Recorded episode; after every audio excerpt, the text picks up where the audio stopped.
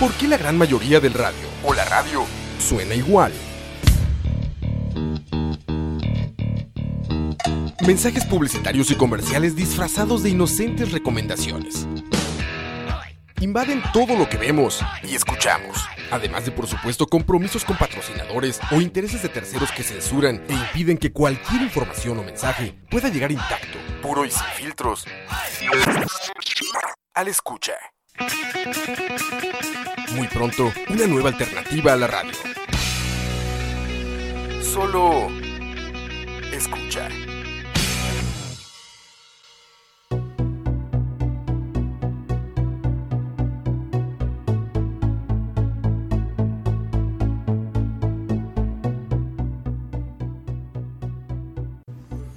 Buenas tardes. Buenas. Espero que estén muy bien. Vamos a empezar con malas decisiones número 7. Siete. Correcto, David. Correcto. Hoy tenemos un tema no es candente, no es polémico, a pesar de que, Pero sí es muy sexy. sí, a pesar de que a algunas personas puede parecerle polémico, candente y o Pero creo que no lo vamos Complicado. a. No, no, no vamos a hablarlo de una manera tan. tan, tan, tan política, Sí. de alguna forma. Eh, ¿Qué tenemos por hoy, Chin? Tipo de cambio. Tipo de cambio. Así es. Entonces hoy tenemos un tema muy técnico Sí. que puede ser utilizado políticamente. Eh, hoy estamos tomando birra, no cualquier birra. Hoy estamos tomando de la cerveza que hace Moisés Mora Con, Parra. con José Carlos Los Pérez Carlos que Villegas. por aquí anda. Sí, Lo vi estam- por ahí. estamos tomando muñeco de trapo del árbol de la birra. Pueden ir al Facebook del árbol de la birra y encontrar ahí la cerveza. Pueden pedirla también. Ustedes dicen. Están buenas, ¿verdad? Sí, sí, eso no es un espacio publicitario pagado, pero No, yo- Moisés está aprovechando. Sí, sí, yo, yo pagué por las cervezas nada más, pero no nos pagaron nada para, para, para promocionarlas. En fin, tipo de cambio. Tipo de cambio. ¿Es complicado? ¿No es complicado de chingo hablar de tipo de cambio? Dígame usted. Eh, como todo en economía, mae, no es complicado hasta que se vuelve complicado. Es complicado hasta que los economistas hablan. Exacto. Ok, entonces vamos a tipo de cambio. ¿Qué es el tipo de cambio? Ver, cuénteme. El tipo de cambio es un precio. Eso, es, eso es creo que lo primero que mucha gente debería de, de- de entender. Mm, Algo que no queda claro. El tipo de cambio es un precio y es básicamente el precio que a mí me cuesta comprar una, mone- una moneda extranjera. Ok, Esa moneda puede ser un dólar, entonces Ajá. el tipo de cambio de dólar eh, puede ser un euro, tipo de cambio de euro, etcétera, etcétera. Pero lo importante es eso, es un precio, es lo que yo tengo que pagar para obtener una moneda extranjera. Estamos hablando desde la perspectiva de Costa Rica, ¿verdad? ok. Eh, y desde la perspectiva de una potencia mundial como Estados Unidos, ¿qué sería el asunto del tipo de cambio? Sí, sería lo mismo, pero... Pero... ¿Cuánto Pero- tienen que gastar en dólares un, un estadounidense para comprar un euro? Ok. ¿O en cuánto venden ellos un dólar? Podría ser también. Bueno, sí, sí, o sea, el tipo de cambio es el precio de una moneda en términos de otra moneda, punto. Ok. Ya puede ser, en Costa Rica lo expresamos, cuántos colones tengo que pagar yo por un dólar. Es como la, cuando, cuando se habla del tipo de cambio y no digo nada más, eso es lo que se entiende. Ok, ¿Cuántos, ¿cuántas unidades monetarias de un país necesito para comprar unidades monetarias de otro país? Así es. Ok. ¿Cómo se define el tipo de cambio? ¿Cómo digo yo que un colón vale 576 dólares? Como absolutamente todos los precios de la economía, Arbitrariamente. a través de la oferta y la demanda. Ok. ¿En, en relación a qué se, se define un tipo de cambio? Porque eso tiene que ver con el respaldo de la moneda, ¿cierto? A ver, sí y no.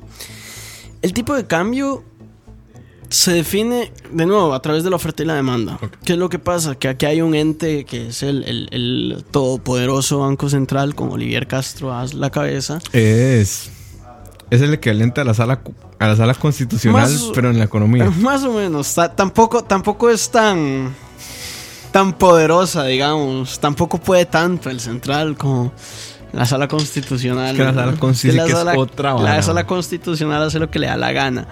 Pero el punto es que, digamos, el, el- el- el Banco Central se hace algo, algo muy poderoso, que es controla la oferta monetaria. ¿Qué es esto? El, ba- el Banco Central controla la cantidad de, de colones que hay en el mundo. Fue puta monopolio. Quitémosle. ¿Cuántas ese- más, Charlie? Que no ha hecho nada en lo que lleva de gestión, Charlie, Sí, mae. mae. Son Solo dos decretos Solo los decretos. ¿Quién se cree que renuncia? Eh, como decías, el Banco Central controla la oferta. Controla la oferta. Entonces, al controlar la oferta, controla una parte Muy importante. muy importante de lo que determina el precio. A ver, como te dije antes, aquí te paso el, el delfín fálico. Eh, sí, son abre botellas. Después subimos las fotos para los Patreons ahí.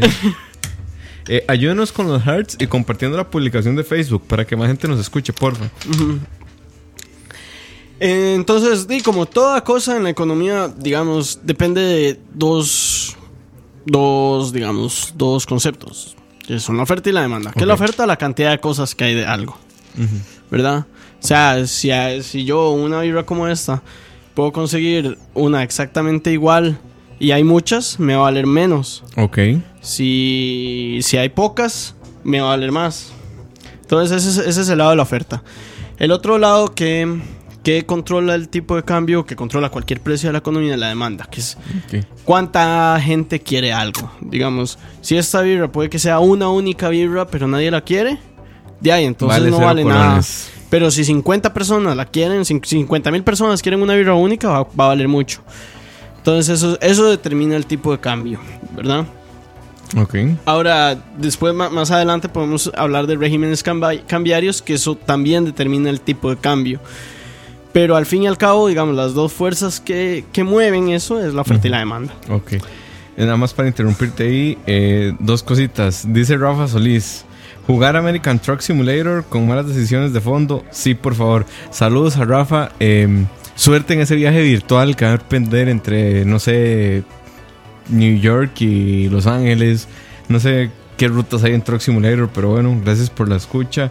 Y Gustavo S. dice, o sea, si hay más turismo, el valor del colón sube. O sea, porque va a haber más demanda y menos oferta. Sí, Sí. sí, sí. O sea, entre más turistas atraigamos, más plata hay un colón. Sí, y menos vale el dólar, porque más dólares entran a la economía. Entonces, en, correspondencia vale más el colón. Es que interesante, yo nunca había pensado como. Pero en esa estamos forma. hablando, digamos, eh, ahí, ahí, ahí es, un, es un toque complicado, ¿verdad? Porque también, por ejemplo, el hecho de que lleguen tantos turistas en Costa Rica ha hecho que mucha gente eh, pues, ofre- eh, decida ofrecerle, ofrecerle a los turistas eh, precios en dólares o, o servicios en dólares para evitarles que Y- tengan que cambiarlo. Entonces, ¿qué es lo que pasa? el colón, ok. Porque entonces esta gente va a cambiar colones por, Por dólares, aumentando la demanda de dólares. Ok.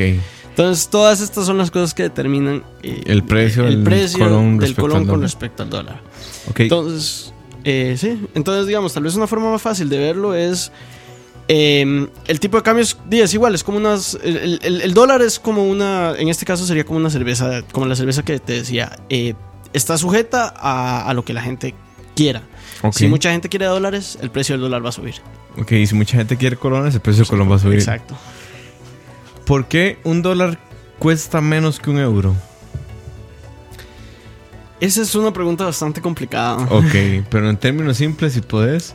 Eh, empecemos por, por el hecho de que em, cuando hablamos ya de monedas como euros o dólares, Ajá. ya no es que Costa Rica determina el precio, ¿verdad? No, Costa Rica nunca termina el precio de nada. Sí. Pero a lo que voy es, mucha gente quiere euros Digamos- en el mundo. Y para comprar un euro yo lo tengo que comprar al precio de lo que se vende en el mundo, no en Costa Rica. Igual que el dólar. Igual que el dólar. Ok, pero ¿por qué el euro vale más que el dólar? Porque tiene- es más productivo, porque lo aceptan más países, porque tiene más mercado. No sé. Yo, digamos, los, lo, lo que se puede llamar los fundamentales, o sea, los motivos por los cuales es eso, Ajá. no los manejo así de dedillo, pero una de las cosas es probablemente el euro tiene un- el, el- Banco Central Europeo suele tener una política de emitir menos, ¿verdad? Y de proteger mucho el, el valor de su El valor del euro.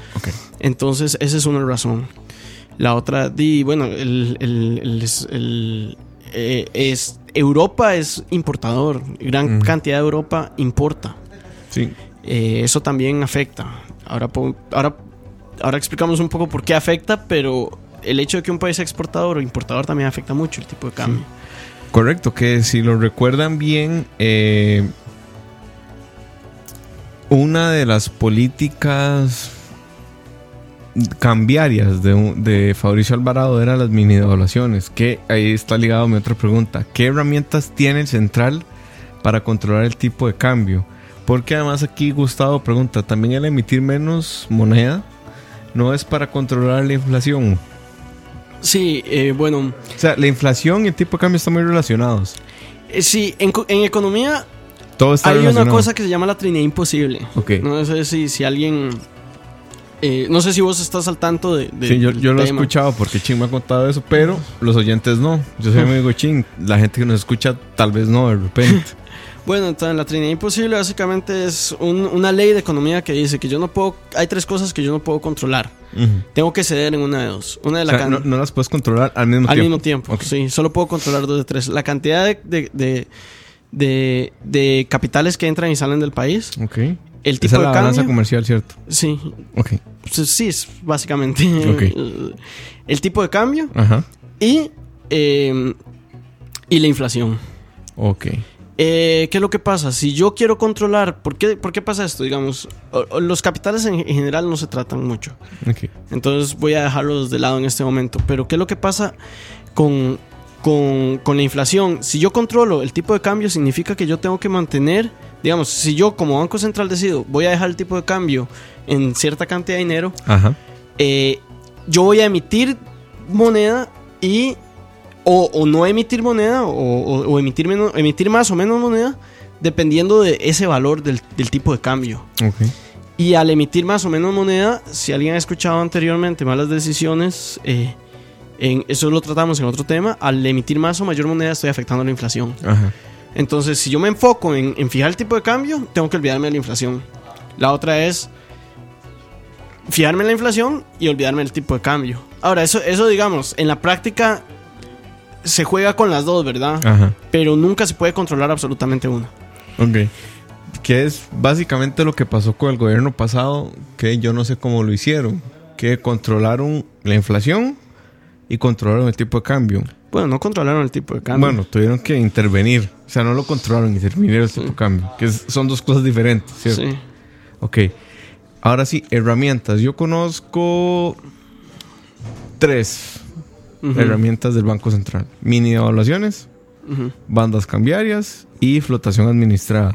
Bueno, esas no son herramientas per se, son sistemas cambiarios. Ok, sistemas No. cambiarios. La herramienta del Banco Central es solo la oferta monetaria, o sea, la cantidad de colones que hay en la economía.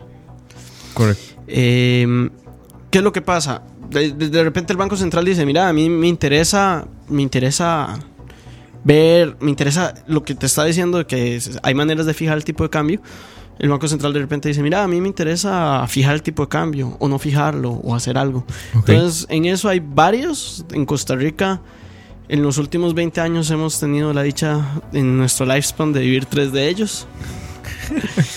que son las mini- En tres gobiernos de mm, ideologías, no, de programa. En tres gobiernos programáticamente diferentes hemos vivido tres tipos de cambio. Ok. Sí. Entonces, Que vamos, vamos a ver, hagamos un repaso. Miguel Ángel, mini evaluaciones. Mini evaluaciones. Las mini evaluaciones vienen. Desde antes de Miguel Ángel. Las mini evaluaciones vienen desde los 90, mae. Ok, imagínate, desde Figueres Olsen. Sí, desde donde, desde que Eduardo Lizano estaba en el Banco Central. O sea, desde que yo nací teníamos mini evaluaciones. Sí. Básicamente. Después pasamos a bandas. a bandas. y eso Ese fue, fue, en la administración Oscar Arias. Arias Sánchez, Sánchez la segunda. eh, con Francisco Gutiérrez de Paula. Ujú. Eso pero- nos duró ocho años. Ocho años, pero. Y entró Luis Guillermo con Lizano, no, No, eh, con Oliver Castro. Oliver Castro. eh, y eh, con Oliver Castro entramos a flotación administrada. Y Así es. eso, explicarnos un poco de los tres, ¿qué es una Entonces- mini evaluación? Bueno, como te estaba diciendo, esos son diferentes sistemas que se utilizan para decidir qué va a hacer el Banco Central con el tipo de cambio. Eso es básicamente. Los sistemas cambiarios son las reglas que el, tip, que el Banco Central dice, ahora vamos a jugar con estas reglas. Y después te las cambian. Y después te las vuelven a cambiar. Entonces, Eso no genera incertidumbre en el mercado cambiario. depende de cómo se haga. Ok, En Costa Rica se hizo bien. Hasta el momento parece que se hizo bien. ok. Eh, pero no siempre se hace bien. Puedes preguntarle a algunos argentinos. Ok. Entonces, bueno, mi evaluación básicamente es, eh, el colón va a bajar esta cantidad de dinero todo el tiempo. Y volviendo a la pregunta de quién era Gustavo. Gustavo. Si, si nos fijamos, en los noventas se decía, el colón va a bajar esto todo el tiempo, ¿verdad? Ya se sabía cuánto iba a bajar. Y la inflación fue muy alta durante todos los noventas. La Cierto. inflación no se controla hasta, hasta que cambiamos. La inflación en los 90 anduvo rozando los dos dígitos, Sí, ¿verdad? sí, sí. O sea, un 9%, 10% por ahí. Sí. Eh, porque el Banco Central, si estaba fijado en, en devaluar el colón eh, cada vez... Que no es una decisión fortuita. No, no, fue una decisión para estabilizar la economía después de la crisis. Ajá. Y favorecer la exportación. Ahora sí.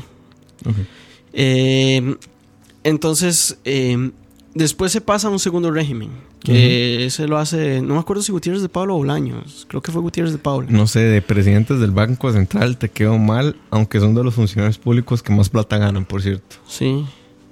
Yo debería de ser presidente del Banco Central, madre. Llámate Charlie. Apoyo, apoyo completamente. No, no, no. Para el 2022, cuando me lance de candidato, se imagina. se imagina acostarle con un presidente como yo, qué tristeza. Bueno, y este MAE pasa a un sistema de bandas. ¿Qué es el sistema de bandas?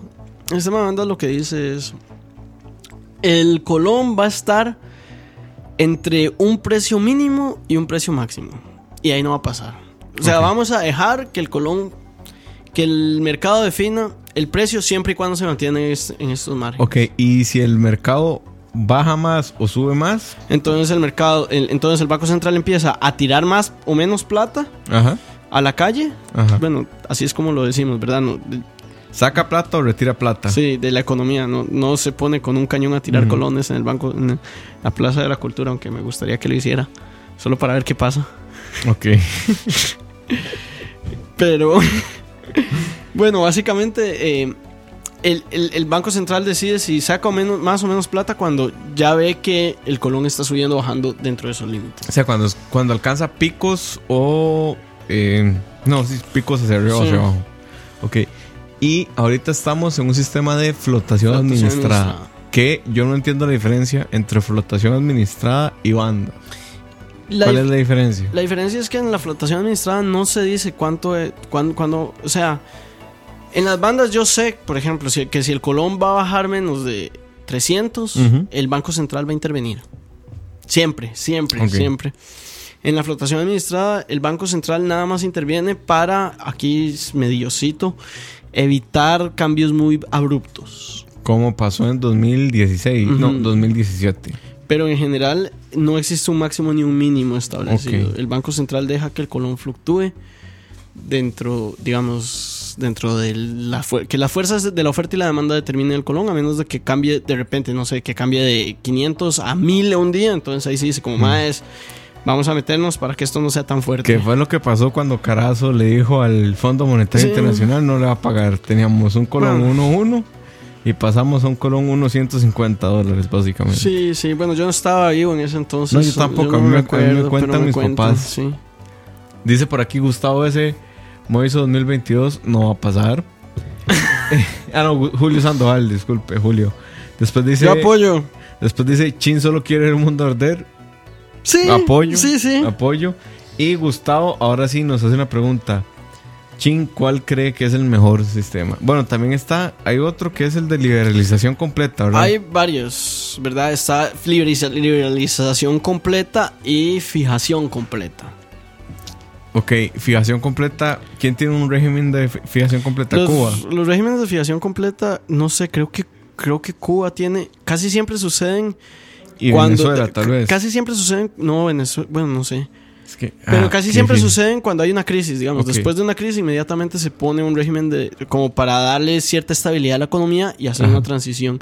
Y eso, digamos, me lleva a responder la pregunta de, de Gustavo. Yo creo que eh, decidir cuál es. A mí me gusta mucho el, el tema de la de la flotación administrada, pero hay que tener las condiciones para eso. Yo creo que eso lo determinan las condiciones del mercado. A veces es necesario tener un sistema fijo, a veces es necesario tener bandas, a veces una flotación administrada lo mejor. Creo que la flotación administrada es la que le permite más, ¿cómo decirlo? Le permite actuar al Banco Central, pero sigue siendo un régimen relativamente justo, si, si esa palabra cabe. O sea, de alguna forma, tener una flotación administrada es la forma en la que tenemos un equilibrio entre Estado y mercado en el mercado de la moneda. Esa es mi opinión muy personal. Personal. ¿Verdad? Sí, Usted puede preguntarle a mucha gente y le va a decir que, la que lo mejor es dolarizar. ok. Si escuchan un ruido extraño atrás, es que estoy sacando una cerveza de una bolsa y se la estoy pasando a David Ching. Ay, pero yo todavía tengo. No importa. Es porque si no me la tomo yo. ok, y Gustavo. Gustavo sigue preguntando. Ok, entonces, un sistema que sea ágil a cambiar a cualquiera y saber cuándo usar. No, no, Gustavo, eh, yo creo que si mejoras no un toque la redacción, No, no sé si sí, entendiste la pregunta. Lo que yo estoy entendiendo es sí, me que si estoy cagando a existe- Gustavo, sí. perdón, Gustavo. Lo que yo estoy entendiendo es que si existe un, un régimen así, yo creo que no existe. De nuevo, opinión personal, semiprofesional, pero yo creo que no existe. un- Ok, independientemente de lo técnico que puede ser eh, el tipo de cambio, que es un tema técnico, económico, bueno, econométrico, no sé si es económico. No, es económico. Ok, económico. Se usa con fines políticos. ¿Sí?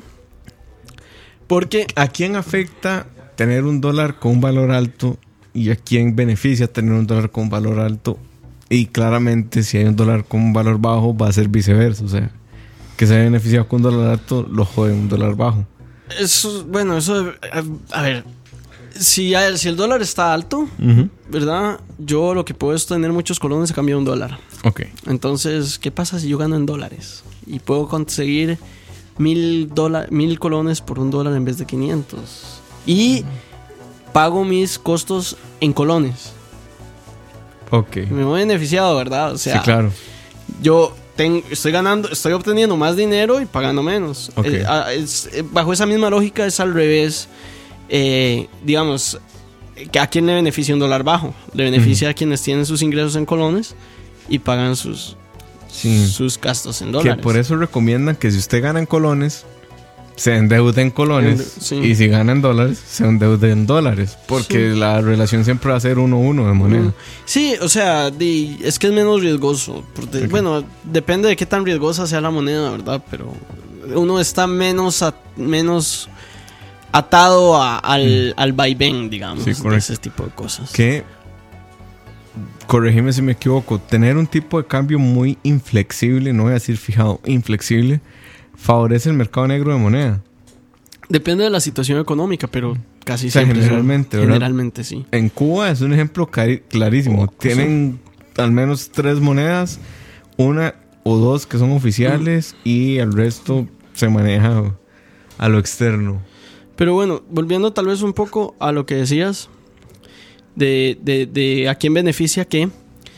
Eh, tal vez atarlo un poco con, el, con lo que estábamos hablando antes de los exportadores y los importadores, ¿verdad? Los exportadores se benefician de un tipo de cambio eh, bajo, digamos, bajo en el sentido de que el colón vale, vale menos. eh, o más bien sería alto a como, a como lo vemos, ¿verdad? Porque significaría que tengo que tener más colones para un dólar. Los, los, los exportadores se benefician de esto porque ellos lo que hacen es comprar, e- es vender cosas en colones Ajá. y obtienen sus ingresos en dólares. Ajá. Ok. Eh, los importadores, en cambio, que Ajá. somos todos, por cierto, Todos. porque Costa Rica importa muchísimo. Porque además Costa Rica no produce básicamente nada, solo servicios. Sí, así es. Eh, tenemos los, los, los ingresos en colones y los costos en dólares. Ok. Eh, de alguna forma se ha satanizado muchísimo la idea en Costa Rica de no solo de devaluar la moneda. Eh, parte de eso es el asunto de, bueno, dice Gustavo aquí que no solo producimos servicios, que también producimos piña, sí. Sí. y banano, man. Sí, todo eso lo exportamos. Sí, na- Entonces- nada de eso se queda acá, entonces, Entonces, es lo mismo. entonces los que los que ganan de eso son precisamente Mm, eh, y ahí los que los que exportan, ¿verdad? ok. Por eso es que a veces hay tantas presiones para que el tipo de cambio eh, suba, o sea, para que cada vez necesite más colones para comprar un, un dólar. Sí, porque independientemente de lo que pase en lo interno, lo que importa cuando exportas mercancías o servicios es que con menos plata puedas adquirir un Sí. servicio o un producto. Exacto. Aclaro, yo estoy diciendo como suba y baja y siempre estoy aclarando a qué me refiero porque eso es- se puede ver de las dos formas, ¿verdad? El tipo de cambio puede... Una subida del tipo de cambio por convención significa que el colón se devalúa. Pero eso no es así en todo el mundo y uno lo puede ver también del otro, del otro punto de vista. Que generalmente, corrígeme si me equivoco, cuando por convención yo digo, ahora el dólar va a valer 200 colones, generalmente pasa un desastre en la economía, así ya se desbarata todo. Depende de cómo lo digas de nuevo, pero sí. O sea, Bueno, sí, bueno, te voy a decir algo. Si vos lo decís, no pasa absolutamente ni O sea, yo lo acabo de decir y, y todo bien. Pero si Olivier porque no- Castro sale diciéndolo, sí es como una bronca. Sí, sí, porque eso está... A ver, lo que vale una moneda ya habíamos establecido en programas anteriores, nueva referencia para gente que ha escuchado eh, malas decisiones. Pero pueden escucharlo siempre. Estamos en. Spotify, o sea, pueden escucharnos ahí. Eh, No hay ningún problema. Sí, pero bueno. Qué sí. triste. Que, ¿Usted se ha puesto a pensar qué triste que su voz y la mía estén en la misma plataforma en, la voz- en donde están la voz de Adele, de Nina Simón? eh, no sé, póngalo a, a quien quiera. Su voz y la mía están ahí. Me explico, o sea, al nivel de ángeles que cantan, básicamente. Qué bien, man. No, qué triste. Qué grande, qué grandes que somos. Bienvenido al internet. Mm. Pero siguiendo con lo del tipo de cambio, aquí, y era lo que estaba diciendo antes de hacer la interrupción estúpida, em, se ha satanizado mucho el tema de la dolarización y las microevaluaciones. Algunos economistas, incluyo ahí em, a mi jefa, dicen que se ha sostenido artificialmente en Costa Rica el tipo de cambio y que prueba de ello es el déficit fiscal. Yo no entiendo cómo se relaciona o si están relacionados o no. Es medianamente cierto o medianamente falso que de alguna forma estamos sosteniendo el tipo de cambio artificialmente. Es difícil saberlo. Eh, Mm. Existió algún momento, digamos, una gran pérdida de, de reservas monetarias internacionales en las reservas del Banco Central. Esto significa que si el Banco Central tenía muchos dólares y Ya no tiene tantos. ya no tiene tantos. Eso llevó a mucha gente a pensar que en efecto el Banco Central estaba gastando dólares para mantener el tipo de cambio. O sea, estaba, estaba manteniéndolo artificialmente, que significa básicamente intervenir, ¿verdad? Significa, en este caso estaba metiendo dólares a la economía y sacando colones. Ajá. ¿verdad? Eh, entonces eso llevó a mucha gente a pensar eso, ¿verdad? Pero eso fue hace cerca de un año y desde entonces la cantidad de reservas se ha estabilizado. Entonces no es Entonces, tan cierto yo- de alguna forma. Yo no creo que sea el caso ahorita, yo no creo que exista tanta, digamos, tanta evidencia para decir que es el caso ahorita. Pero lo que pasa es que el Banco Central, por motivos obvios, como, como, como acabamos de decir, digamos, si. Olivier Castro dice mañana el tipo de cambio va a ser tanto, va a ser un desmadre, por motivos ob- obvios guardan mucho secreto a la hora de decir eh, cuáles van a ser sus acciones. Ok. Y tiene que ser así, ¿verdad? Para que no haya un desmadre en la economía. Entonces, por eso mismo a veces es difícil saber si, si se está o no manteniendo el tipo de cambio de manera artificial.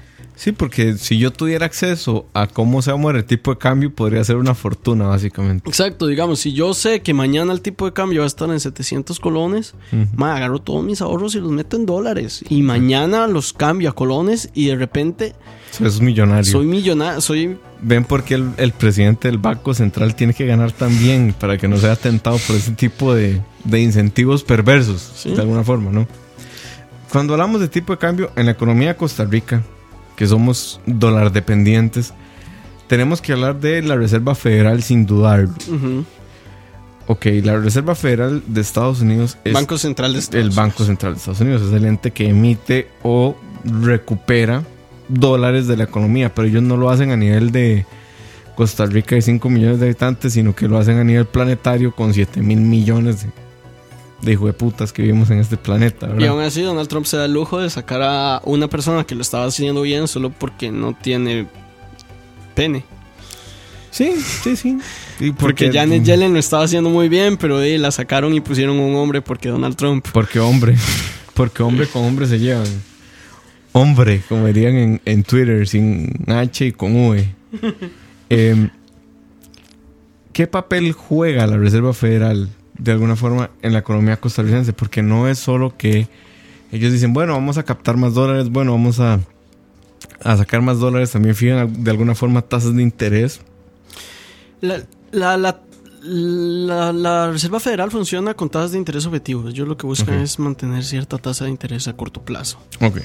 Eh, ¿Cuánto es un se- corto plazo para Se ellos? reúnen cada ocho semanas, creo, y determinan. No, no me acuerdo exactamente cada cuánto se reúnen, pero cada, cuarto, cada cierto tiempo se reúne la, la, la junta directiva y deci- decide una tasa de interés objetivo. Ok. Eh, ¿Qué es lo que pasa? Si esa tasa de interés, la manera de nuevo, igual que el tipo de cambio, la manera de manejar la tasa de interés a través de tirar monedas, dinero a la calle o, o captar. Ok.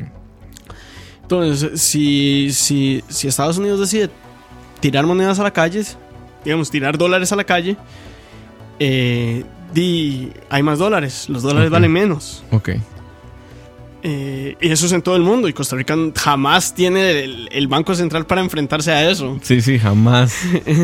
Nunca. Entonces, di, lo que decía, al fin y al cabo, si Estados Unidos decide bajar, bajar el tipo de cambio eh, de Estados Unidos, o sea, eh, o subirlo, nos afecta a nosotros y afecta también las decisiones del Banco Central, porque el Banco Central tiene que decidir cómo va a maniobrar con respecto a lo que está haciendo Estados Unidos. ¿Cómo maniobrar con ese margen de tengo menos dólares o tengo más dólares? Exacto. ¿Cómo, cómo compra el Banco Central sus reservas de dólares? Eh, bueno, eh, de eso no lo manejo tan bien. Hace poco hizo, lo, lo hizo a través de un préstamo. Ok. Eh, ese fue el caso de diciembre. Cuando sacó mil millones de dólares, fue. Eh, los, metió- los inyectó a la economía. No, no, ahí no es que los inyectó, los metió a las reservas. Ok. O sea, literalmente sacó un montón de plata y los metió. ¿Y a quién le pide prestado al Banco Central? Ese no me acuerdo, creo que era el fondo. Creo Fondo que ese fue Monetario. el fondo, pero no estoy seguro. Ok. Eh, pero bueno, esa es una forma en que el Banco Central obtiene dólares. La otra es, este, y comprándolos. El Banco Central juega como un actor en, en- en el En mercado cambiario. Sí. Ok. Entonces, y puede comprar. Ok, Cambiar dólares por colones. Quiero, hacer una A pre- los bancos, digamos, a los bancos comerciales de Costa Rica. Ok, quiero hacer una pregunta tricky. Si usted, amigo, escucha, em, cree en los sistemas piramidales, en los fake news, en el horóscopo, en todo ese tipo de estupideces, ¿qué es el iForex? Ching. La risa de me cago en Moisés fue increíblemente divertida. Yo Hasta- creo que es una estafa. Hasta donde tengo entendido, el Forex es una manera de cambiar monedas. Cierto. Ok, No estoy seguro cómo funciona. Te quedo mal. Ok, no, no, yo me, o sea, voy a tratar de explicar un politólogo hablando de economía, es como un politólogo hablando de cualquier vara porque no sabemos nada. Eh, Forex es un sistema que... Pásame el se- delfín. el delfín fálico, téngalo. Eh, Aquí estamos muy bien seguros de nuestra sexualidad, entonces Sí, sí, tenemos que, que recurrir a simbolismos sí, fálicos. correcto. Dice Rafa Solís que el Forex es algo místico y Gustavo dice que él cree en el mundo desconocido y por ahí dicen que creen en Sri. Y madre. Y eso sí es duro. Los crofiteros de los santos de los últimos días venden Sri.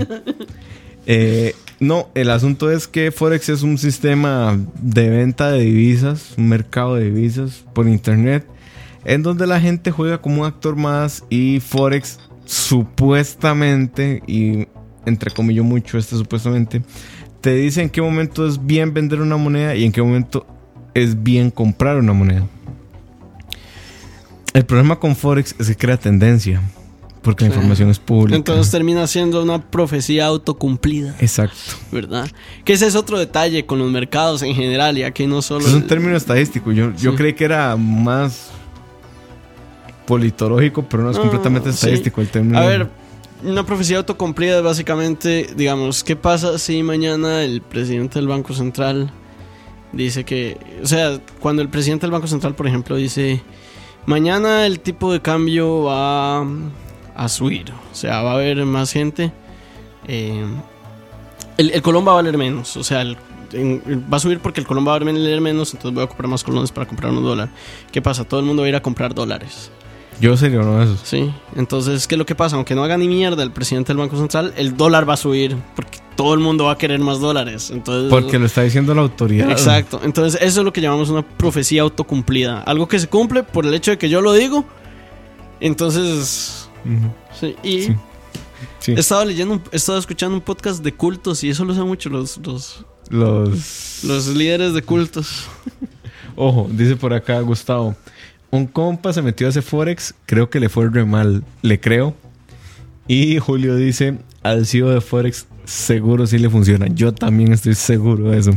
Porque además, eh, meterse a jugar en un mercado tan complicado como el de la moneda implica que usted tiene que estar 24/7 leyendo noticias de gobiernos de todo el mundo. O sea, si Estados Unidos mañana declara una guerra, el dólar va a subir automáticamente. Porque su economía es una economía que está basada en la venta de armas, en mucho. Eh, si mañana Japón tiene un terremoto, el yen es. Sí. Si el yen va a bajar. Sí, sí. Si mañana China dice que va a abrir su mercado, el yuan. Ah, Yuan. ya está bastante abierto, pero sí. Sí, pero digamos que le va a levantar la restricción a todo. eh, probablemente el yuan suba mucho de precio. Sí. Entonces tenés que estar 24/7 leyendo noticias del mundo, de gobiernos, que tal vez no vas a entender porque el contexto es otro, eh, porque las políticas son otras. Entonces, ah, Forex es medio engañoso. Yo nunca lo he recomendado. De hecho, una vez me preguntaron y yo como, bueno, mi limitado conocimiento, eh, mejor meta la plata en plazos. Sí, en bueno. Bonos plazo. Que es otra forma de adquirir moneda. Bueno, siempre existe, digamos, cuando uno se mete en estos mercados, siempre existe un factor riesgo y uno tiene Sí. que tomarlo en cuenta, ¿verdad? El de Forex, yo soy muy adverso al riesgo, así me definió mi profesor de intro a la economía. Eh, y creo que es completamente Don. Carlos fue, ¿verdad? Don Carlos Palma. Yo a Don Carlos le tengo mucha estima. Eh, le puse sobaco informado. Siempre andaba con la nación o el financiero bajo del brazo. Entonces, para mí era Sí. informado. Él es decano de la, escue- de la Facultad de Ex- Ciencias Económicas. Ex, Ex decano. Ya, ya se pensionó. Mm, Hasta donde yo sé, sigue siendo decano. Ok. Pero y no sé. Cuando yo salí de la U, seguía ¿Hace, siendo ¿hace decano. cuánto? Dejémoslo ahí. bueno, cuando yo estaba en la U, era director de la Escuela de Economía. Sí, usted y yo salimos casi al mismo tiempo. ¿no? Casi, casi. Tipos de cambio, hay 200 mil. Pero, eh, bueno, tipos no. Formas de intervenir las, las bandas cambiarias, las monedas y demás. Pero hay un, hay un tema que a mí me entrega muchísimo que es Argentina. Ahorita Argentina está viendo su peor inflación de la vida. en No, la no, no. Estamos hablando de Argentina. Está viendo Sí. una inflación muy mala, pero siempre hay un presente histórico peor. 43. Siete, ah, sí. Sí. Cada siete años. Cada siete años. Aquí sí. nos sopla José Carlos, el Yo creo- maestro cervecero del árbol de la Virgen, Sí. que es amante de Argentina, por cierto. Sí. Si no me equivoco, la peor. infl- Bueno, no sé si es la peor inflación, pero las peores crisis económicas que tuvo Argentina la tuvo en el 2001. Sí, es con Kirchner, Sí. con Cristina. De esos legados de Cristina que ella prefiere obviar. Sí. No, no estoy seguro si era Chris Kirchner, la verdad. No, Pero. Bueno, pero Kirchner también tuvo su. Kirchner tiene su cuota culpabilidad en Argentina desde que Argentina es argentino. Básicamente. Creo que fue Menem, si no me equivoco, más bien el que, el que, el que Pero estaba cuando. lo que te iba a decir, el tema con Argentina que pasa en todo el mundo, pero creo que es el laboratorio más interesante ahorita, es que el tipo de cambio está jodiendo el- la tasa básica pasiva de los bancos. De forma extraordinaria. O sea, los préstamos andan un interés como del 60% cuando te va bien. ¿Cómo es eso posible? O sea, ¿cómo es que el tipo de cambio te, te jode el, el- el préstamo? Yo no conozco exactamente el caso de Argentina. O sea, siempre está pasando algo malo en Argentina, Sí, sí, sí. económicamente hablando. Y el, o lo que está pasando ahorita, actualmente, no lo conozco. Pero el tipo de cambio sí puede, digamos, sí, sí puede afectar eh, la tasa de interés. Ok. Eh, por algo tan sencillo como. eh, no sé si te acordás que en la. En la campaña política salió un Gerardo Corrales diciendo Ajá. que, que iba a devaluar el colón y la gente dijo esto va a afectar la gente, lo- los intereses de las personas que, que, que tienen préstamos en dólares. De ahí esto es básicamente porque eh, si yo tengo un préstamo en dólar y gano en colones, cada, los intereses se me van a cobrar en dólares. Entonces cada vez, si el, si el colón vale menos, tengo que sacar cada vez más colones para, para pagar ese, ese interés. Eso sube el interés en, en, en dólares, En dólares. y empieza a arrastrar también las otras tasas de Mm. interés. Queda- ¿Por qué, ¿Por qué arrastra las otras tasas de interés? Porque la gente va a querer, porque lo- los otros, digamos, las otras personas que dan préstamos van a tener menos incentivos para poner préstamos en colones, en ese caso. Porque digamos. ganan menos plata. Porque ganan más plata, entonces lo que van a hacer es cobrar más intereses en los préstamos en colones también. Ok. Y pasemos de Argentina a China. China es un país que probablemente se pueda dar el lujo de tener su moneda en un precio elevadísimo. Sí, pero no lo tiene. pero China, E- e- ellos buscan siempre como que el yuan valga menos plata. sí, ¿Por qué? porque China depende mucho de la exportación.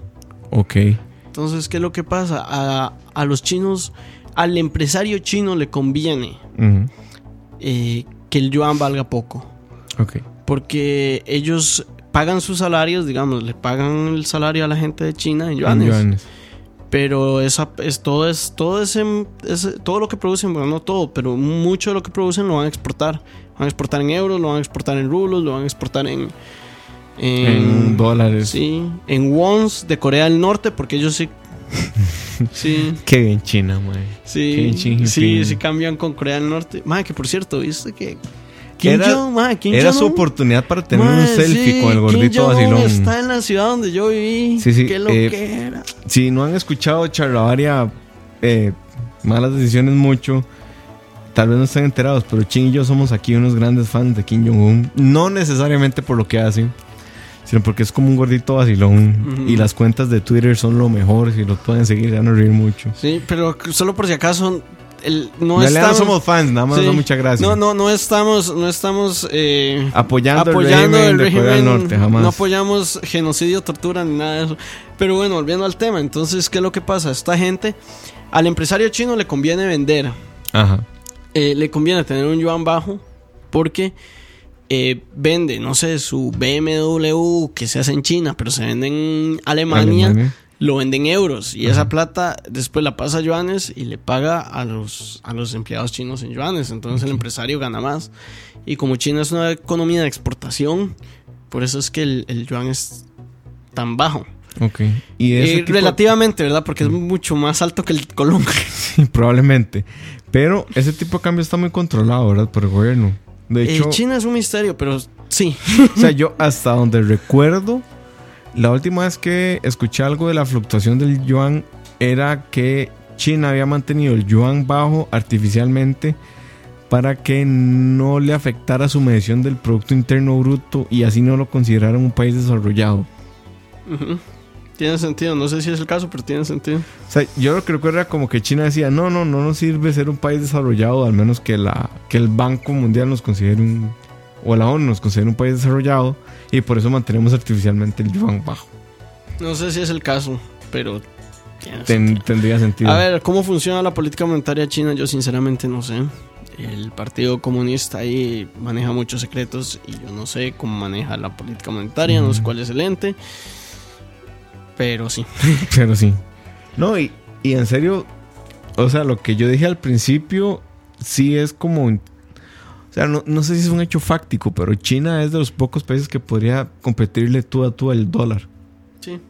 O sea, con la productividad que tienen, con la cantidad de plata que exportan y con la cantidad de consumo interno que tienen también, porque es altísimo, eh, son los únicos que podrían plantarle cara. No, habrá que ver el euro. Pero es que, a ver, yo creo que aquí, aquí hay que romper una, una, una noción que es el es, que es en China, incorrecta. fue el que fue allá. Eh, no, no, pero a nivel general hay que romper una, una, una, una noción que es incorrecta. Mucha gente cree que, que, que el hecho de tener una moneda fuerte Es bueno. es, es bueno y, y por sí mismo, ¿verdad? O sea, no estoy diciendo que tener una moneda fuerte sea malo, pero el, el que una moneda sea fuerte o débil depende mucho de las necesidades del país, ¿verdad? O sea, Inglaterra no es una economía grande, pero a ellos les conviene que, el, que la libra esterlina esté fuerte, entonces hacen todo lo posible para que eso sea el caso. Entonces, Bueno, no es, no es grande a medias. En capacidad de Ah, consumo a- es grande, a Por eso es que la libra es alta, Mm, supongo. s- Sí, pero también porque, porque el Banco de Inglaterra Mm, eh, juega con eso, ¿verdad? A ver, te voy a poner un ejemplo. en el caso hipotético de que Luxemburgo no fuera parte de la Unión Europea, muy probablemente tendría una, una moneda muy fuerte. O el franco suizo es muy fuerte. Mm. Sí. Suiza no es parte de la Unión de la Eurozona, ¿verdad? No, y sí, o sea, como... sea, eh, los son- suizos son suizos, yo no entiendo nada de ellos. Los suizos son parte de la zona esta de Es como- libres migraciones. Sí, es parte de la zona de Schengen, pero no es parte de la Unión Europea. Y son neutrales todo el Sí, tiempo. sí, ellos hacen lo y- que les dé la gana. y tienen el- la cantidad de armas más grandes per cápita salvando a Estados Unidos. Porque en Suiza, por ley, vos tenés que tener un arma por casa. Sí, es una arma muy extraña. Sí, pero controlan las municiones. No sé, Suiza es raro, mae. Sí, pero Y qué hablan chévere. siete idiomas. Y, Qué chévere en Suiza. y tienen un gobierno rarísimo. Y todo lo definen democráticamente. Todo. Sí, porque es un gobierno. ¿Cómo es que se llama? Em, Ay, yo soy el politólogo, qué triste, no me acuerdo. Es. Y protegen al Papa. Directo. Es una, no es una democracia directa, pero es lo más cercano que tenés a una democracia directa. Porque todo es por referéndum. Sí. Pero bueno. eh, Consultas. volviendo al tema. Dice Gustavo, China no es un caso raro, a lo que entiendo, porque es comunista, pero porque el único partido político de China es el Partido Comunista, pero las prácticas hechas en los últimos años no son decisiones socialistas o comunistas. Ah, China es un caso raro, corrí. Sí. Sí, sí, sí. sí. Yo, yo creo que, que es, un, A ver, es un partido comunista de la boca para afuera. O sea, su nombre es, viene hace mucho rato de una revolución que ya pasó hace mucho sí, tiempo, pero no necesariamente es un caso raro, es un país muy capitalista. en Es un caso raro en el sentido estricto de la palabra raro. Yo creo que Mm. ningún país en el mundo, tal vez el único compara- comparable un poco es Vietnam, tiene un sistema parecido al chino. Mm. Sí, porque ni la Rusia hablando, Putin, sí. que Al la Rusia de Putin es otro tema interesante. Eh, pero es democrático, ma. Hicieron elecciones. Escoges y a quedó- Putin o Putin. Putin. Con un 83% de aprobación. Aclaremos. Eh, sí, ¿no? Y de repente, no sé, los casos más extremos no nos funcionan para definir el... la- o sea, nunca va a funcionar para definir Sí. la norma. Aunque tipo siempre es bonito verlos. Siempre Sí, es siempre interesante. siempre es bonito eh, analizarlos. Eh, recuerdo que desde los sueños mojados de del señor este americanista que matamos aquí hace mucho tiempo, Morazán, Morazán, de sus sueños mojados era hacer una zona unificada centroamericana con el tema de la moneda también. Y de repente no era una tan mala idea. Ahorita está Pero difícil. ahorita qué complicado. No, imagínate en quién recaería el peso de tener una moneda unificada en Centroamérica. Sí. Bueno, eso depende. Si Al menos en capacidad productiva ca- recaería en Costa Rica. En capacidad de consumo no sabría en qué país. Guatemala. Guatemala, que es el, el mercado más grande de Centroamérica, Sí. tal vez. No sé, está, está difícil. ¿A dónde pones el Banco Central? Sí, yo lo pondría, yo lo pondría aquí, pero eso es muy ticocéntrico de mi parte. Y también la capital y el Congreso. el ¿eh? centro administrativo, el centro político, el centro financiero, todo estaría aquí. No sé, Guatemala tendría, es, digamos, Guatemala es históricamente el, el líder de la región. Sí. Pero no. Pero bueno, Pero no te imaginas, no, sería complicado. pero bueno, eso, digamos, las uniones monetarias son muy interesantes. O sea, a nivel de tipo de cambio, es, es claro que Europa mantiene una moneda fuerte porque es Europa, ¿verdad? O sea, España probablemente no podría con la peseta mantener. Jamás. o- La moneda de Europa la mantiene el franco. Seamos el franco, el. Sí, el alemán es el franco. no sé, la mantiene La Alemania. mantiene Alemania. La, como aparentemente todo en Europa la ahora. mantiene Merkel. Porque los alemanes son chuzos. Eh, aquí pregunta Gustavo S. Una pregunta. ¿Cree que es necesario tantos bancos del Estado o solo con el Banco Central podríamos estar bien? Mm, Son funciones diferentes, pero yo sí me he cuestionado el papel del, de la banca pública estatal. El problema es que la banca pública estatal funciona para darle créditos A la gente que no a la podría. gente que no podría, pero, Pero ya cuando no se funciona abrió, así. sí, ahorita digamos, Ahora, es, se- ahora es banca comercial sí. privada con capital Ahora, público. bueno, el Banco Popular todavía. No, no, el, el banco Pop- Yo que trabajo en las oficinas del banco, no soy funcionario del banco, pero trabajo en esas oficinas, podría decir que el banco tiene su división de banca social muy bien identificada. Eh, hacen préstamos de alto riesgo porque eso es banca social, son préstamos de riesgo Sí. para, para emprendimientos sociales. Sí.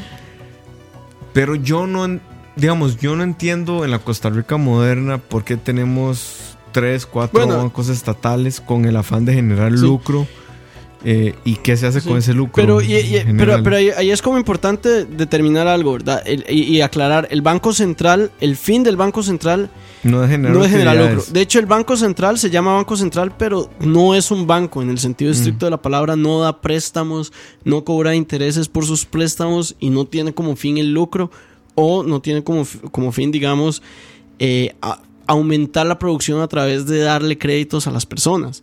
Correcto. Esos son los, bar- los bancos del Estado. Los bancos del Estado cumplieron esa función cuando se crearon y se mantuvieron ahí como hasta los 90, donde se abrieron y empezaron a funcionar con las mismas reglas de los bancos comerciales. Correcto. Entonces ahorita di, los bancos los bancos estatales entiendo tienen como vos dijiste una, un- una división social hay cosas como el sistema de banca para desarrollo que está ahí también Que ojo.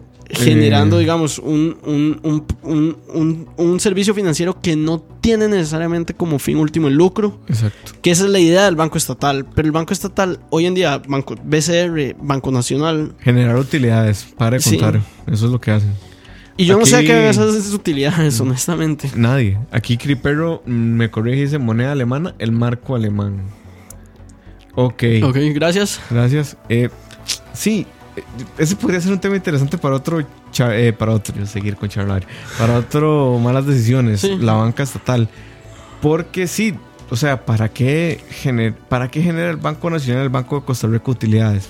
Si no es para, generar, para financiar proyectos de alto riesgo con fines sociales. Ujú. O sea, al fin y al cabo, ¿qué, qué se hace esa plata?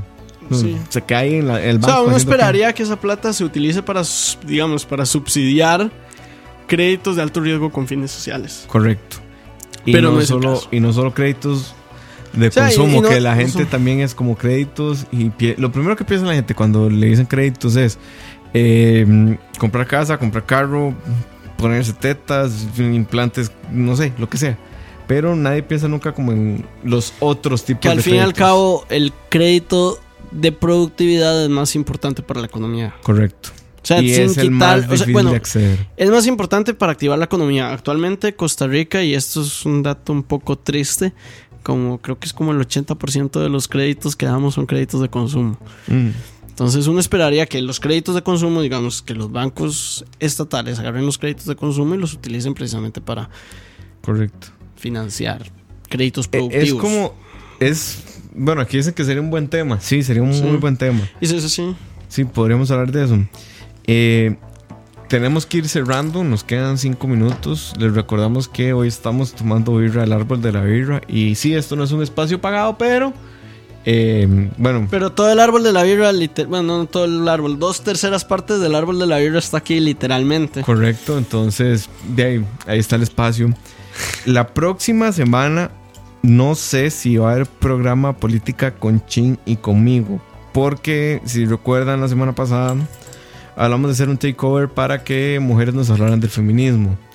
Entonces voy a ver si logro conseguir nuestras tres invitadas. Ya hay dos confirmadas. Eh, bueno, Silvia. Sí. Y la otra es una periodista de Semanario Universidad, Valeria Navas. Ok. Son dos mujeres a las cuales admiro muchísimo. Eh, esperemos ver si nos pueden acompañar.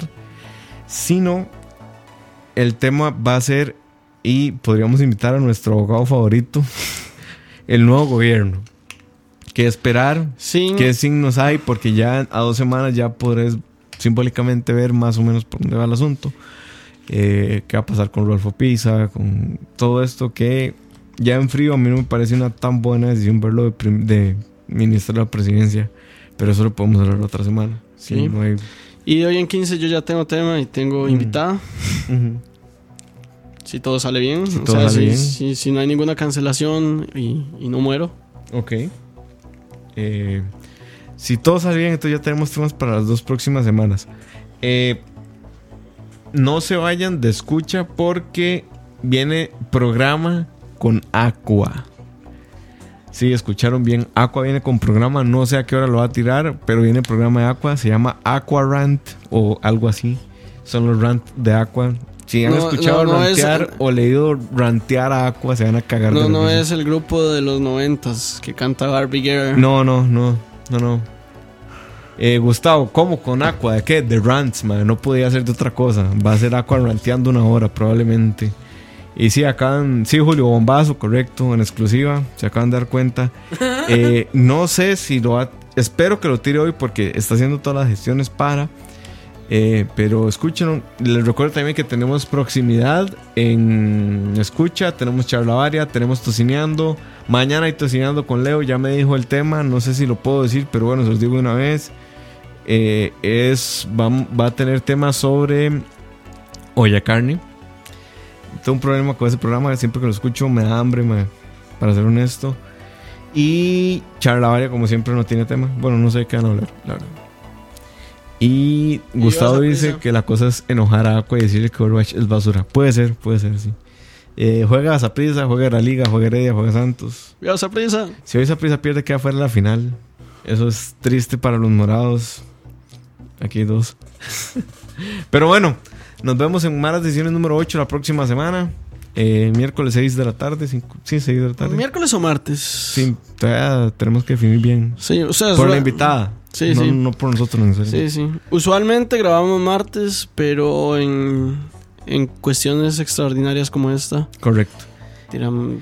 Y sugieran temas. Sugieran temas en el Facebook de Charlaria. Recuerden que nos pueden escuchar en Spotify y en charlaria.com. Y nos vemos. Nos vemos.